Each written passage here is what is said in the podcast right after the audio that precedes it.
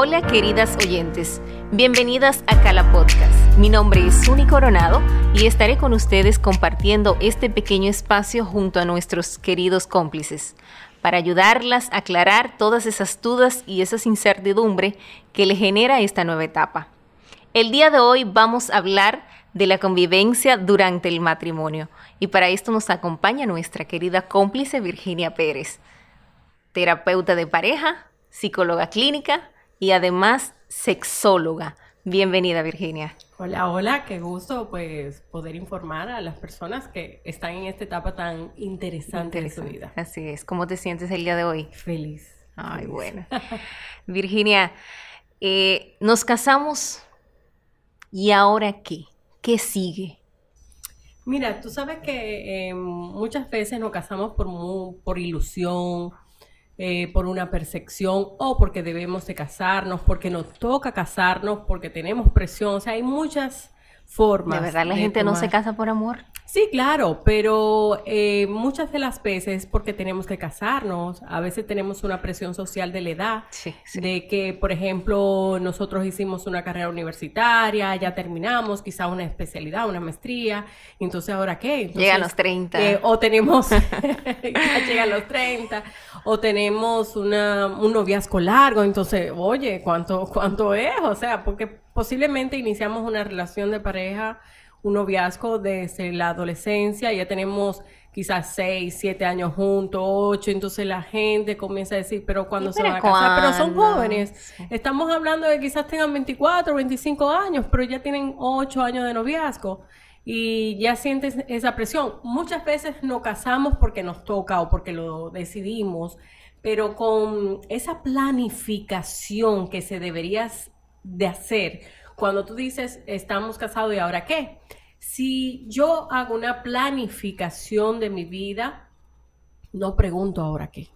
No sé si me entiendes. Sí. Entonces, cuando nos casamos porque ya decidimos esa ilusión, eh, esas idealizaciones, qué chulo, o sea, wow, me tocó, eh, estoy con el amor de mi vida, eh, esto es para siempre.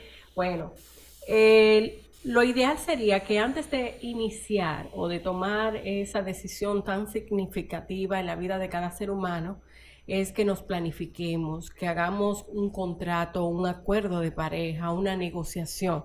¿En qué consiste? En, no es simplemente yo supongo como tú eres hombre deberías de o te vas a encargar de, o yo supongo como tú eres mujer deberías de o encargarte de eh, me voy más, más, quizás más específica. Si tú eres mujer, pues tú sabes que te vas a encargar de los detalles de la casa, la, decoración, la cocina. Y si tú eres hombre, pues tú sabes que tienes que proveer un poquito más, quizás que yo, que, que, trabajamos, o que te vas a encargar del cuidado del vehículo en caso de que tengas, o te vas a encargar de que si se daña un bombillo, de, o sea, esa parte eléctrica y así sucesivamente, pero no necesariamente porque ese chico a lo mejor no le gusta la mecánica, o quizás a ese chico no le gusta la electricidad, o quizás a ese chico no gana más que tú y no puede proveer quizás esas necesidades, o a esa chica no le gusta la cocina, o no le gusta la decoración, y entonces así sucesivamente. Entonces, ¿qué se hace? Un acuerdo, no vamos en base a percepción, sino en base a realidades. ¿Qué yo espero de ti? ¿Qué tú esperas de mí? Eso sería una bonita negociación antes de hacer ese paso tan importante. Pero si ya estamos metidos en el lío, si ya estamos casados, pues sería bueno que hicieran esa misma planificación, o sea, eh, si tienen pocos años de casado. Yo particularmente hice un taller para parejas hace tres o cuatro años de las parejas que inician su vida matrimonial. Eh, que o que tienen pocos años de casado para reinventarse. Pero en el taller acudieron parejas que tenían 10 años de casado, 15 años de casado, 20, 25 años de casado. yo, oh Dios. Entonces, ¿qué se hace? Reinventarse, hacer un acuerdo, un contrato, una negociación. Yo, ¿qué yo espero de ti? ¿Qué tú esperas de mí? ¿Qué yo quisiera? O sea, yo tengo eh, una idealización de nuestra vida matrimonial, hacemos una negociación hasta de cuántos hijos queremos tener, eh, qué colegio van a acudir, si vamos a tener hijos o no, si, va si vamos a pertenecer a alguna religión, si, por ejemplo, los días significativos del 24 o, eh, o 31 de diciembre, que son los más clásicos, yo siempre lo paso con mi familia o tú lo pasas con mi familia y se supone que como yo siempre lo paso con mi familia, tú deberías acompañarme porque ya tú eres mi familia y no necesariamente es así. Y hay esos pequeños conflictos que se van formando por no tener una comunicación asertiva y dejarlo todo en la idealización o la percepción.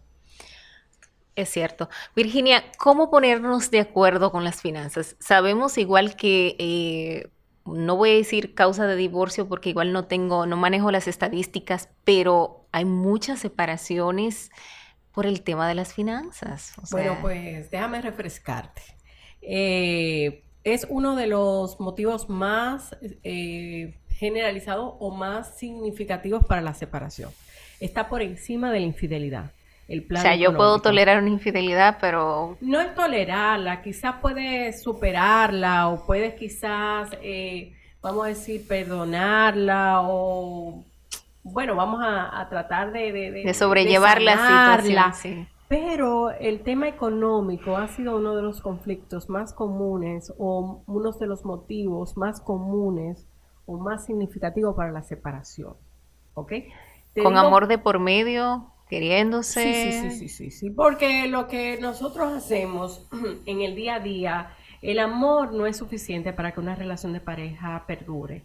Te explico, porque lo que ese amor, si no se alimenta, si yo siento que hay una violencia económica, si yo siento que tú me estás escondiendo el dinero, o si no hay, que no hay, eh, hay mucho malestar y ese amor se va mermando. Eh, si no hay una buena comunicación, hay que tener un nivel de inteligencia emocional tan grande para lidiar con temas económicos o conflictos económicos dentro de la relación de pareja. Eh, es como si nos sentáramos a hablar en base a realidades, mire, está sucediendo esto, tengo esto, o sea, que, que, hablen con el corazón en las manos. Muchas veces se esconden el tema económico, se van metiendo en más deuda para no fallarle a la relación o porque uso el dinero, o sea, un, mal uso del dinero y una serie de cosas, pero eso viene por conductas aprendidas de su familia de origen. ¿Okay? Mi papá nunca decía cuánto ganaba y suplía lo básico, o mi mamá eh, eh, no, no Siempre tenía un clavito y, y aunque un clavito, pero no se lo decía el papá. Entonces yo fui aprendiendo ese tipo de conducta. O veo que mi papá siempre resolvía económicamente, pero tenía muchos líos muchos líos atrás. Y, nadie preguntaba de dónde salía. Bueno, él resolvía. Él resolvía. Entonces eh, mi papá de repente murió y cuando vinieron todas esas personas a cobrarnos, entonces perdimos la casa, perdimos el vehículo, una serie de cosas. Entonces, esas conductas aprendidas se pueden mejorar, eh, se pueden sanar y se pueden hacer una dinámica sana en, en la relación de pareja actual. Virginia, dentro de la relación vemos también, por ejemplo, que las parejas se casan. He visto muchas parejas que andan casadas y, y, oye, se acompañan hasta, hasta para ir al baño. O sea, ¿cómo yo puedo balancear el tiempo con mi pareja y el mío personal? ¿Cómo sin, sin causar problema dentro de la misma relación? Mira, la pareja tiene su propia dinámica. Esto va, cuando viene, haciendo, cuando viene siendo una situación o un problema, cuando hay una queja de uno de los miembros de la pareja. Porque hay parejas que se complementan, se sienten cómodos de esa manera. Hay otros que no, que se siente que al principio le parece súper chulo, que wow, qué chévere, mírame. Pero al rato me está acompañando, me cuida, me protege, siempre qué chulo pero llega un momento que te sientes ahogada, que te falta la respiración. Entonces, cuando eh, hay una demanda de unos de ellos, hay que sentarse a conversar, porque a veces tú dejas de hacer tus cosas personales para no hacer sentir mal a tu pareja eh, pierdes, vas perdiendo tu identidad como persona, tu individualidad, porque entonces, wow, no puedo ni siquiera ir al salón o a la peluquería, porque esta mujer quiere estar todo el tiempo, ese hombre quiere estar ahí. Entonces, eh, ya se va dudando la confianza, pero cuidado si es que está acompañándome porque no me tiene confianza o porque hay una dependencia emocional. O antes me dejaba que le acompañara, ahora no quiere, eso es y empiezan los, sí, cambia, cuando cambia la dinámica. Entonces, ¿qué me dice ahí? Que no hay una comunicación asertiva, no hay una comunicación fluida, porque lo que me gustaba a mí hace 3, 4, 5 años, 10 años atrás, quizás ya no es lo mismo, o ya hemos ido evolucionando, o yo necesito mi espacio. Lo ideal sería que las parejas, primero, si hay un conflicto o una diferencia con ese tipo de dinámica, o ya yo me siento que, que no necesito a mi pareja todo el tiempo porque eh, tengo otras necesidades. Eh, lo que se hace es conversar y negociar y decir, mira, yo me siento de esta manera, porque posiblemente la pareja que siempre ha estado acompañado se siente desgastado, pero para evitar conflicto te acompaño y el que lo acompaña se siente incómodo. sí, realmente. No hay comunicación. O quizás uno de los miembros de la pareja tiene una dependencia emocional muy grande, o sea, no puede estar, se siente vacío si no, no se siente en la compañía de esa persona o se siente, eh, eh, no se siente seguro cuando no la tiene. Entonces, ahí sí habría que trabajar un tema psicológico. Es un tema de comunicación, de sentarse a hablar y todo eso. Doctor, eh, Virginia, ¿cómo puedo yo lidiar con los hábitos que no me gustan de mi pareja? O sea, nos casamos, al principio igual uno tolera, pero llegan un momento como que no puedo más. ¿Qué hacer? Bueno, cuando dices algunos hábitos, eso es eh, muy general. O sea, puede ser que eh, no tenga buena higiene, puede ser que sea regueroso, puede Exacto, por ejemplo, los hombres, los hombres y el reguero. Eh, puede ser que, bueno, eh, se acueste sin bañarse en la cama, yo que la acabo de tender súper fresquecita, entonces, o que le guste comer en la cama, en la habitación, y yo siempre he tenido la disciplina de comer en el O que vaya al baño y, que, ajá, y, crea que está pintando, es. Mira, pasan muchas cosas.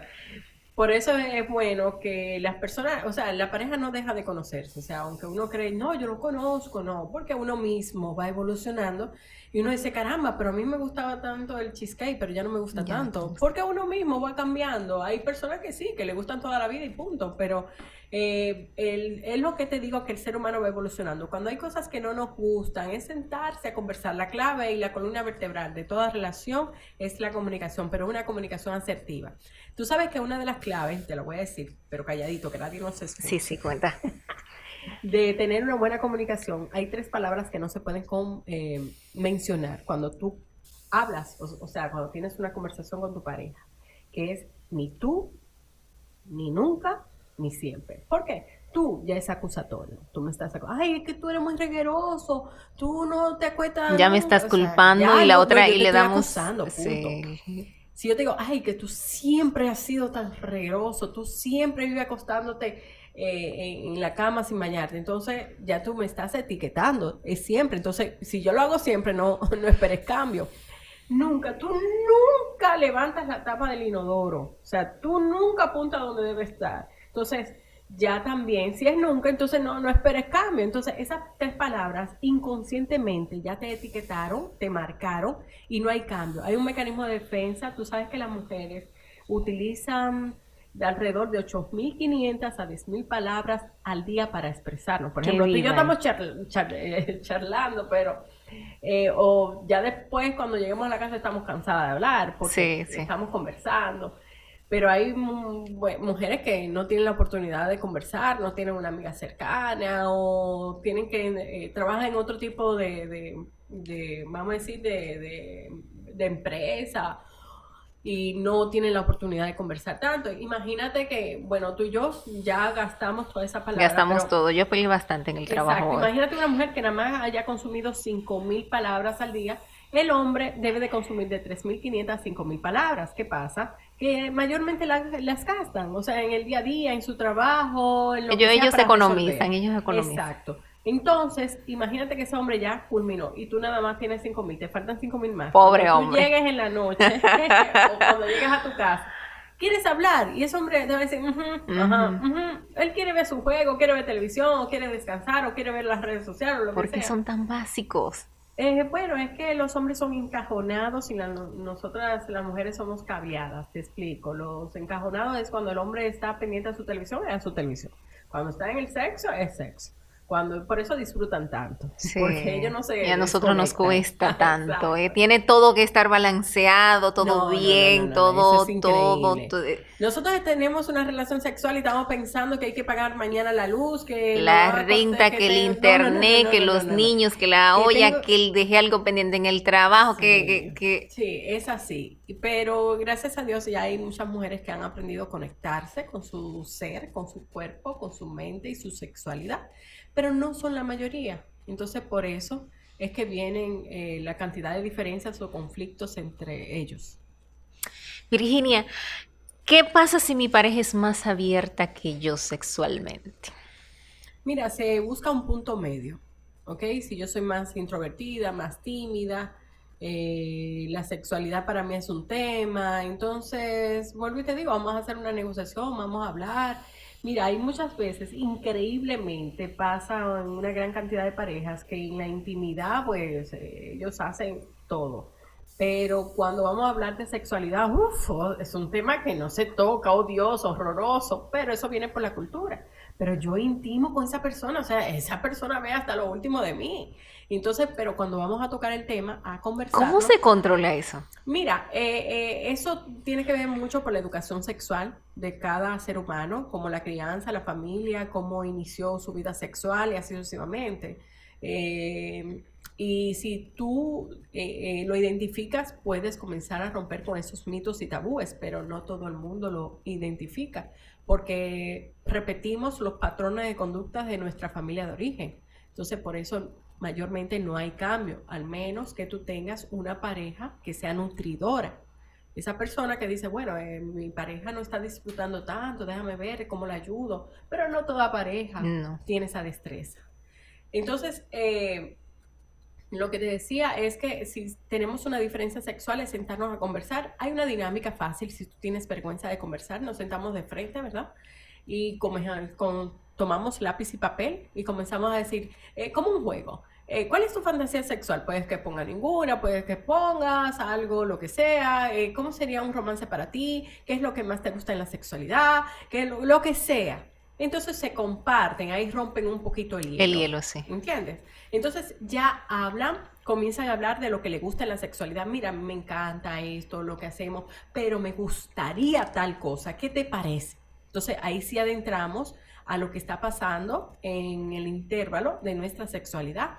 Porque hay quizás un, miembro de la pareja que con una vez a la semana o una vez cada 15 días se siente conforme, pero hay otra pareja que quisiera diario. Exacto. Entonces se busca un punto medio. Pero a veces la cosa se pone renuente, Virginia, porque por ejemplo yo he escuchado de personas muy cercanas a mí que, bueno, son locas con algo, específicamente y, pues su esposo no necesariamente le gusta y ella me comenta que se lo ha dicho, se lo ha repetido y que la última vez, por ejemplo, hasta se enfureció. Entonces, ¿cómo tratar a veces con... O sea, como lo planeas, es todo bonito, todo comunicación y bueno, y realmente eh, hablando aquí, mm, me doy cuenta de que todo es comunicación, todo es como tú lo hables, lo, lo, lo comuniques y eso, pero definitivamente hay gente que no, no sé, como que la comunicación, o sea, ¿qué hacer cuando, cuando después que ya, ya agoté todo el proceso, ya lo comenté, la otra persona no, definitivamente no cede? No cede. Mira, eso es mucho más común de lo que te imaginas. Eh, ahí lo que se busca es un equilibrio, porque no podemos forzar al otro. No, no, es definitivamente. dice Stephen Covey que hay un 90% de las cosas que nos suceden que es nuestra responsabilidad y hay un 10% que nos escapa de la mano. Eh, lo que tú hagas, como tus reacciones, eso yo no tengo el control, ¿ok? Entonces, el 90% de lo que tú, o sea, de cómo tú vayas a actuar, de tu 10%, el 90% yo tengo el control de cómo eso va a impactar en mí cómo eso va a afectarme o va a beneficiarme. Entonces, si mi pareja no cede, yo les invito a las parejas que conversen, pero sobre todo que pueden quizás intentar hacer algo o, complacer a su pareja siempre y cuando no vaya en contra de sus principios, de sus valores como persona, como ser humano. Porque a veces estamos pidiendo un trío. Estamos pidiendo algo fuera de lo, común y lo que eso, si tú ves las consecuencias, la mayoría es negativa. Sí, sí, realmente. Y lo veo en terapia con mucha frecuencia. Entonces, ¿qué tú haces? Tú lo que tienes que hacer, tú, tú te haces la pregunta, tú mismo si eres la persona demandada. Eh, si yo complazco a mi pareja, ¿me afecta? ¿Va en contra de mis valores, de mis principios? Entonces, si la respuesta es no, déjame intentar a ver si me gusta. Pero si lo intenté y no me gusta, eso no es negociable. No es negociable. Pero si todavía eh, es algo que, que, no me atrevo a hacer por miedo, por un mito, por un tabú o porque eh, tuve abuso en mi infancia y me recuerda y asocio eso. O sea, puede ser que haga un proceso de negación.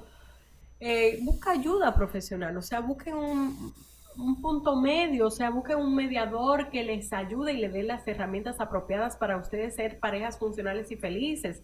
Y por favor no se me tranquen, porque a veces se, son, muchas de las parejas son yoístas, yo. Sí, y, y hay muchas causas de divorcio por el tema del yoísmo, y se quieren, y pero por un tema en específico, por no buscar ayuda, hay muchas, o sea, hay muchos, muchas personas que tienen un problema, reconocen que tienen un problema, se puede solucionar, la, la vida en matrimonio se puede seguir, pero son renuentes a buscar ayuda. Eso es así, porque todavía no está eh, concientizado de que nosotros debemos buscar las herramientas.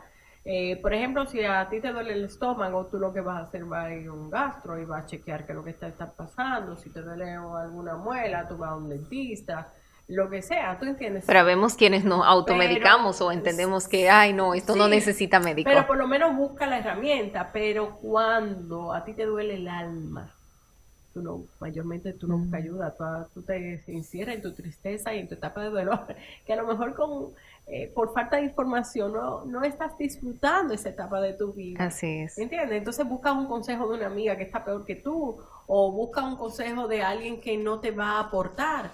Entonces tienes que buscar esa herramienta, un especialista de acuerdo a tu demanda, que tú hagas esa empatía y que tú sientas que esa persona te va a ayudar. Entonces se te, brinda mucha paz y, mucha luz en tu vida.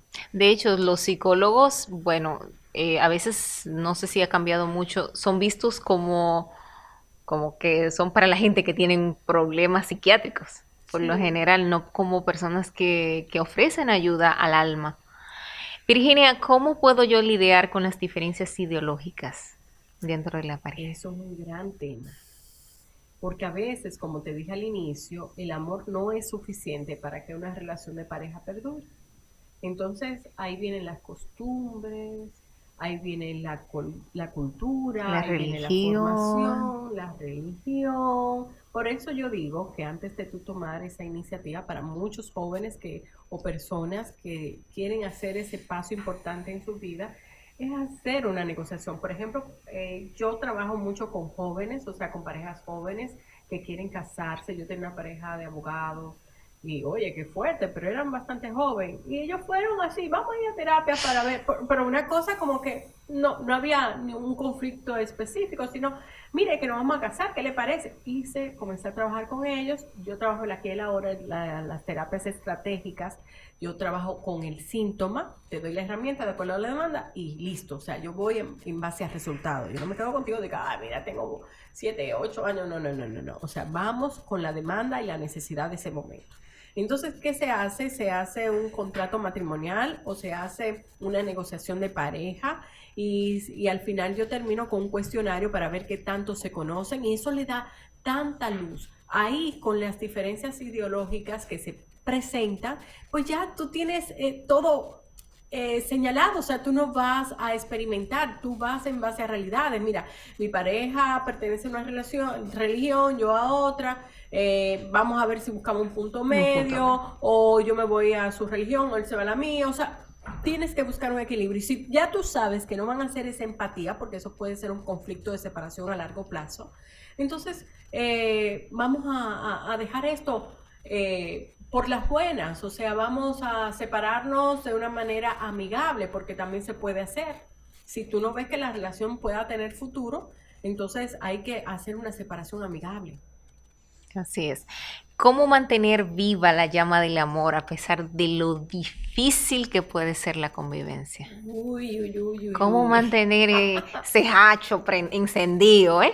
Mira, te voy a decir fácil, o sea, súper fácil. Lo que hacemos verticalmente se refleja horizontalmente. Es decir, lo que hacemos en el día a día, si tú no me tratas bien, si tú no me cuidas, si tú no me valoras, si tú no me respetas, pues todo eso se va a somatizar a la hora de nosotros tener una intimidad. Entonces, ¿qué se hace? Vamos a cultivar y a tratar a ese amor. Por ejemplo, las mujeres son muy emotivas, son muy auditivas. Sí. Entonces el hombre es muy visual. Trata de, si no tienes trabajo de durar con la con con la pijama el día entero, o sea, o no, porque no tienes trabajo, entonces no te lavas el pelo. Oye, eh, trata de embellecerte un poquito porque el hombre es visual y también eso te ayuda en tu autoestima, no necesariamente tienes que maquillarte, pero si lo haces, perfecto. Pero, O sea, luces refrescante, esa es la idea. No porque estemos casados, güey, pues, andes en tubi, por favor, el tubi. Ese es un horror. Las anchoas. Sí, eso es un error de, de, muchas mujeres porque después que tú duras tanto tiempo en el salón, sales con un tubi, te quedas con un tubi, duermes con el tubi y cuando viene a soltarte el tubi ya tienes que lavarte de nuevo. Entonces, yo nunca he entendido eso. o sea, ¿para qué vamos al salón si vamos a salir con un tubi, vamos a llegar a la casa, andamos un tubi, eh, vamos a acostarnos con un tubi y el juego el viernes ya hay que lavarse el pelo? ¿Para qué Exacto. No, no, no. Hay que sopesar eso y ver qué estamos haciendo mal con eso. Pero para encender la llama del amor, yo creo que es el día a día. Cultivar, saber, primero vamos a pensar si tenemos conflicto, qué fue lo que nos enamoró, y comenzarlo a hacer de nuevo. Volver al punto uno. Hay una competencia entre la pareja. ¿A qué me refiero? Ah, no, si él no me trata bien, yo no la voy a tratar bien. Y si, no, no, no, no, no, ninguna competencia. Hay competencias que sí son sanas, como vamos, echa para adelante, tipo coach, o eh, voy a hacer una especialidad y yo voy a hacer otra y te voy a ayudar. Es una competencia sana. Pero cuando hay una competencia, ay, no, no me trato bien, eh, yo no lo voy a tratar bien, no, mira, él no me regaló para San Valentín, yo tampoco lo voy a regalar para No se acordó de mi cumpleaños cumpleaños. no se de mi cumpleaños, yo tampoco.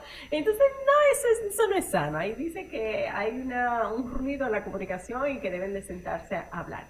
Pero la... Eh, eh, diciéndote más de las estrategias que podemos hacer para incentivar la llama del amor es eh, primero lo que dijimos, el cuidado, cuidar a esa relación, añoñarla un poquito, eh, eh, sorprenderla, saber lo que me enamoró, o sea, tratarla como si fuéramos acabado de conocer, tratar como si fuera la etapa del eros, que es la etapa del enamoramiento. Esta etapa tiene un alrededor de una duración de tres meses a un año y medio, puede ser un poquito más, un poquito menos, pero en esa etapa es como wow. Todo color de rosa. Peleamos menos. Sí, no, no pelea. no, no se pelea. bueno, sí, sí. Tiene diferencia, pero ay, qué eh, chulo la reconciliación y eso, pero no. Eh, y cada quien da lo mejor de sí, porque el hombre es muy cazador, o sea, si quiero esa persona, voy a hacer hasta lo que no hago. Si no me gusta ir al cine, voy a ir al pues, cine. Pero ¿por qué se apagan después? ¿Qué, qué es lo que pasa? Ya. Se sienten seguros. O sea, yo no tengo por qué conquistar si ya la tengo conquistada. Y eso es un, y eso es un grave error. Pero entonces, ¿cómo, ¿cómo seguir manteniendo eso para que, porque igual eso, si me llevaba al cine, si me llevaba rosas, e, eso, esos detalles son los que al fin y al cabo enamoran a la mujer. Mira, reforzar esa conducta positiva, porque a veces nos regalan flores, ah, qué linda, y, recordarlo como vamos a decir un, varias semanas después, ay, tú te recuerdas esas rosas, ay, yo, me yo soñé con eso, oh, a mí me encanta, ay, que, o sea, vamos a reforzar esa conducta positiva. Tú sabes que se ha ido perdiendo el hombre, en cierto caso eh, se ha caracterizado por ser caballeroso, ese hombre cortés. Ahora dicen que los caballeros están en Santiago. Bueno, pero es que también hay muchos santiagueros aquí en la capital y en todo el resto del país que le enseñan Exacto. a, las demás regiones, claro. Claro que sí. Entonces, lo que se hace, por ejemplo, el hombre le, le abría la puerta a la dama y así sucesivamente. Entonces, pero ya por el día a día nos entramos al vehículo y no esperamos ni siquiera ese hombre tiene como el deseo de abrirnos la puerta y, andamos todo embolata, todo embolatada eh, llamándolo lento, ¿eh? Y el pobre hombre loco por ser No, lo que ya estamos, ay, ven, ven, ven, vamos, montate, como que somos disque más prácticas. Pero la idea es que la dinámica la haga cada pareja y que se sienta cómodo. No hay una regla cierta, no, no hay un libro que te diga cómo ser parejas, ni cómo vivir en tu vida o esposo o esposa. Yo lo que considero es que cada uno va a hacer su dinámica de acuerdo a los aportes de su familia de origen que sean positivos y desechar los que no nos aportan y seguir hacia adelante y hacer las cosas que nos gustan y que nos hagan sentir bien a los dos. Amén.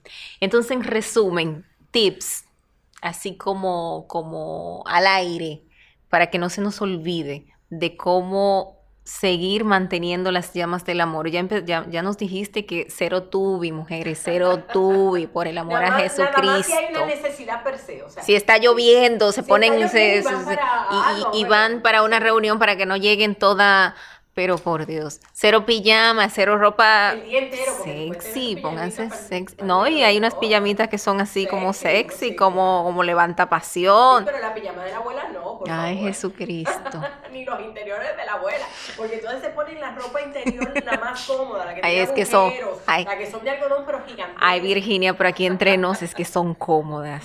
sí, pero si tú duermes en pareja, no, no creo. No creo. Eh, eh, imagínate la primera vez que intimaste con tu pareja. ¿Te pusiste uno de esos? No, claro que no. Probablemente no me puse nada. Ah, bueno, vamos, a hacer un equilibrio. Vamos a hacer un equilibrio. Entonces, no siempre. Vamos a sorprender de vez en cuando. Entonces, para que haya un equilibrio de la comodidad y lo que es lo sensual. Bueno, pues Virginia, hemos llegado al final de este podcast. Gracias por la participación. Es todo por hoy, mis queridas novias Cala. Recuerden que esta es una de las etapas más hermosas, así que disfrútenla y vivan la experiencia Cala. Recuerden visitar nuestra web cala.do y seguirnos en Instagram como arroba calabodas. Hasta luego.